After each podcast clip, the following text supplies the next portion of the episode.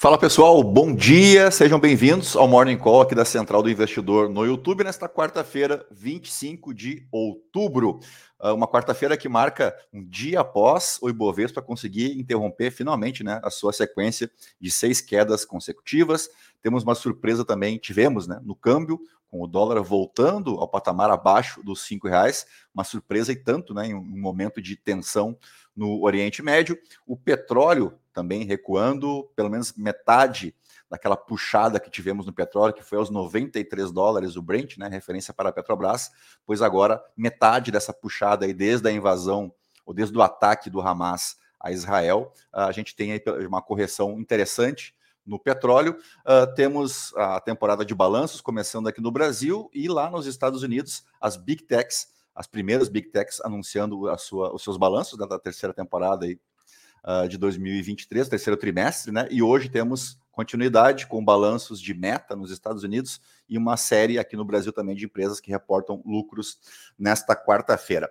Vamos adiante, vamos pegar aqui só a matéria de ontem no Infomoney. Deixa eu pegar aqui, tem um pouquinho maior, né, para que vocês possam acompanhar também. Então vamos lá, a gente está nesse patamar aqui, subimos 0,87% aos 113 mil 761 pontos. Já positivamos a semana, mas né, lembramos que o mês de outubro abriu aí na casa dos 116 mil pontos, né? Então, no acumulado de outubro, a gente ainda está devendo. O dólar caiu mais meio ponto percentual, que né, 0,46%, nos R$ 4,99.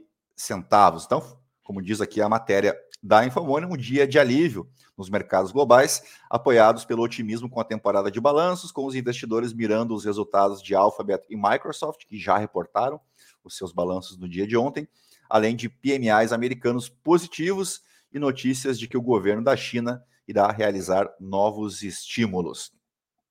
Acho que foi uma boa síntese do que vem ocorrendo né, nas últimas sessões. Uh, tivemos em Wall Street, então, os principais índices fechando em alta. Nesse início aqui de madrugada, né, agora são 6 horas e 5 minutos, nesse início de manhã, a gente tem apenas o Nasdaq subindo lá nos Estados Unidos, os demais futuros uh, operando em queda. Na Ásia, o cenário hoje foi misto, mas com mais bolsas no positivo do que no negativo. Na Europa, o cenário também é misto, tá? Uh, o que, que, chamou bastante atenção ontem foi duas gigantes que têm peso enorme aqui para o Ibovespa.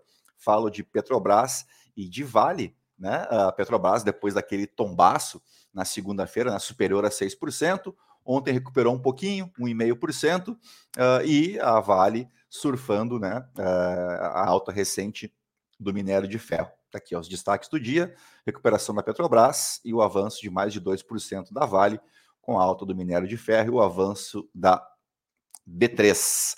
Uh, Claro que isso aqui ajudou bastante, né? Quando você tem uh, três papéis aí, Petro 3, Petro 4 e Vale 3 uh, subindo, né? avançando aí acima de 1%, uh, é um, um, um, empurrão e tanto para o índice. Né? O que interessa é que a gente conseguiu interromper uma sequência que já estava incomodando aí, né? De seis pregões seguidos de quedas.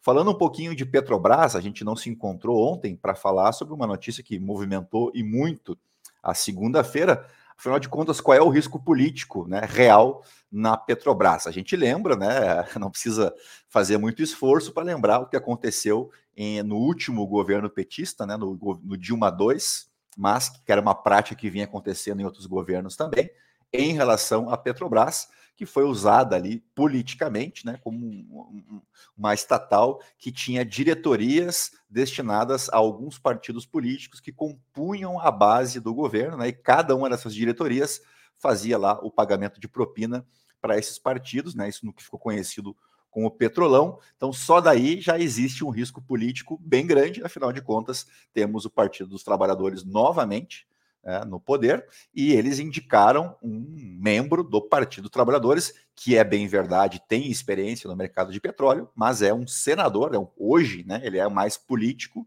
do que especialista na área de petróleo. Falo do Jean Paul Prats, que é filiado, é senador pelo PT. Bom, as ações fecharam então em leve alta nesta terça-feira, né, como eu falei ali de 1,5%. Ah, o que está em jogo aqui? A proposta da companhia para excluir os vetos para a indicação de membros da alta administração continuou repercutindo mal no mercado que teme risco político. Bom, como eu disse, o risco político ele existe né, e existirá pelo menos até 2025. Os papéis, aqui está o tamanho do, da alta de ontem. Além da queda do preço do barril do petróleo, o mercado continua reagindo com desconfiança às medidas anunciadas pela estatal na segunda-feira. Então vamos a elas.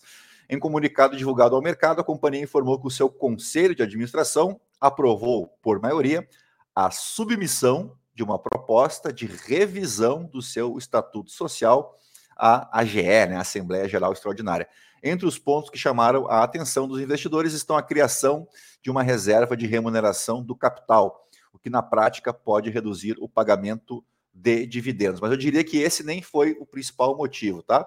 Uh, o ponto mais preocupante do comunicado está no fim das restrições para a indicação de membros para a alta cúpula da administração da Petrobras. Ainda que a companhia tenha informado de que a proposta mantém todos os requisitos previstos na lei das estatais e que o objetivo é tão somente manter o estatuto social da Petrobras atualizado, o mercado teme que essa seja a porta de entrada para interferências políticas na estatal. Uh, e aí já acho que já uh, explanei o suficiente aqui sobre um passado não tão distante assim uh, de Petrobras e PT, essa dobradinha aí que não, não nos traz uh, boas recordações para a gente falar o mínimo, né? Então, talvez tenha sido demasiada aquela queda de 6%, mas né, a história está aí para nos contar e para e para que a gente não a repita, né?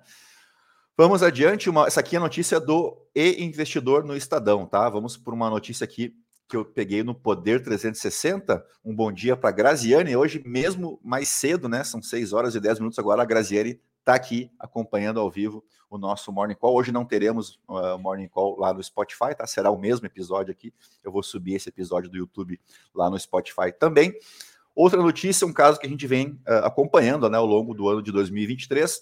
Senado cria CPI da Braskem após pedido de Renan Calheiros. A comissão vai apurar a atuação da petroquímica em Maceió e Petrobras também será investigada por ter cerca de 35% de participação na empresa. Bom, a CPI é um ato político, né? Isso não é segredo para ninguém será então uma investigação política. Uh, lembrando também que o Renan Calheiros é de Alagoas, né, tem o um, seu reduto eleitoral em Alagoas, uh, e que o Arthur Lira, presidente da Câmara dos Deputados, também tem o seu colégio eleitoral em Alagoas e que ambos são adversários políticos. Por que, que eu frisei né, que será uma, uma comissão política, como todas as outras? Porque esse caso já está em investigação. A justiça já está debruçada sobre o caso Braskem. Então, sempre que isso acontece, eu tenho como padrão aqui, né, dizer para vocês que quando já existe uh, uma investigação em curso, não faz sentido você criar uma CPI, né, ou uma CPMI, como foi o caso agora do 8 de janeiro. Uma CPI precisa de um fato determinado para existir, né? E esse fato aqui, o, o que aconteceu em Maceió, a negligência ou não da Braskem, né? Tudo indica que sim, mas isso já está sendo apurado. Então, mas vamos lá. O pedido foi protocolado pelo senador, que pressionou Pacheco para que a leitura fosse feita ontem. A CPI pretende apurar então a atuação da petroquímica em Maceió, em Alagoas, e investigará o afundamento de solo provocado pela Braskem em cinco bairros da capital, segundo sentença judicial já proferida contra a empresa. Então aqui não tem nada a ver com o que de fato aconteceu, né? A gente acha que precisa ser uh, investigado e responsabilizado, criminalizado, seja uh, quem, uh, quem for o responsável. Renan conseguiu o apoio dos 45 dos 80, de 45 dos 81 senadores, ele precisa apenas de 27, tá? Para uma CPI. Ah, tá aqui, né? São preciso pelo menos um mínimo de 27 assinaturas. O MDBista é adversário político do presidente da Câmara, isso também nós já dizemos. Vamos então para uma fala uh, do Renan Calheiros no plenário do Senado. Que, o, Bra o que Braskem proporcionou a Maceió foi o maior acidente ambiental urbano de todos os tempos no mundo. E ele também pediu que os líderes partidários apressem as escolhas de seus representantes na comissão. Mais de Renan Calheiros aí. A Braskem é um monopólio, ela significa o poder econômico. A CPI objetiva somente investigar os efeitos jurídicos socioambientais da reparação ambiental que cabe exatamente à Braskem depois das decisões de que ela é sim responsável pelo afundamento de solo e pela maneira como vem tratando esse desastre. Uh, o que, que, pode acontecer aqui? Deixa eu só voltar um pouquinho maior aqui com vocês. Uh, o que, que, pode acontecer nessa CPI?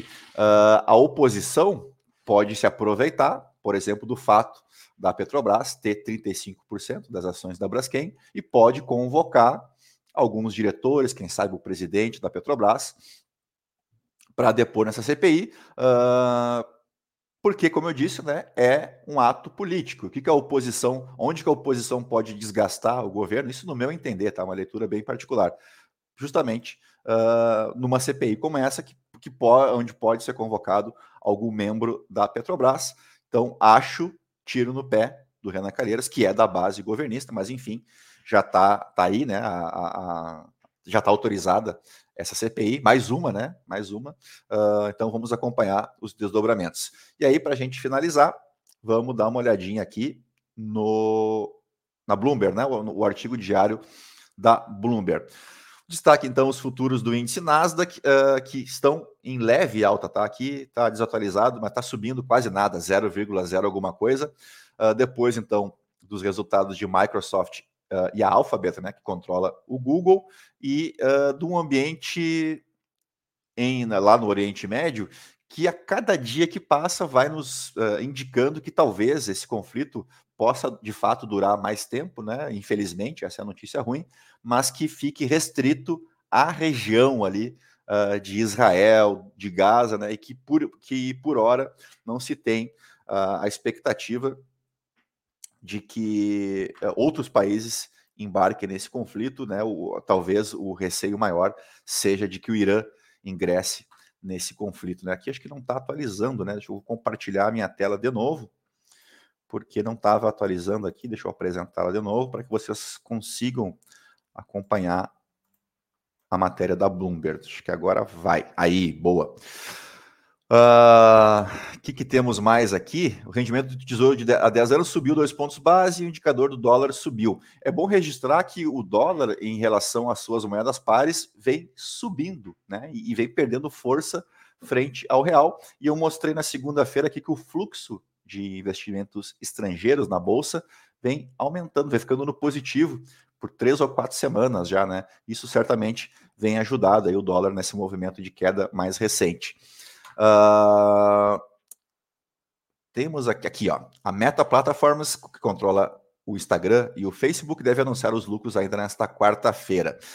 Uh, que mais aqui? Ó, o petróleo Brent, referência global, caiu abaixo de 88 dólares por barril e agora eliminou cerca de metade de seus ganhos desde o ataque do Hamas em 7 de outubro. Os Estados Unidos e a Arábia Saudita concordaram em prosseguir esforços diplomáticos, uh, informou a Casa Branca, uh, ajudando a aliviar então os receios de grandes perturbações no mercado petrolífero. Sempre bom a gente ficar de olho nessa questão envolvendo a cotação do petróleo, porque estamos num momento né, de taxas de juros mais altas, o mercado tentando precificar quando que esse movimento se encerra, e se a gente tiver uma escalada mais forte na, na, na cotação do petróleo, certamente teremos reflexos disso nos próximos meses, uh, nos indicadores de inflação, e aí dificultaria mais ainda o trabalho dos bancos centrais, que já, tem, já estão tendo um trabalho danado para trazer essa inflação para mais próximo da meta, né? Mas, dito isso, podemos encerrar o nosso Morning Call desta quarta-feira, então, 25 de outubro, agradecendo, claro, a audiência de vocês e também agradecendo aos agora 1.290 inscritos aqui no nosso canal. Aproveita aí para deixar o teu like, te inscrever se tu ainda não te inscreveu e um bom dia, né? bons negócios a todos e a gente se encontra numa próxima oportunidade, tá bom? Um grande abraço para vocês, tchau, tchau.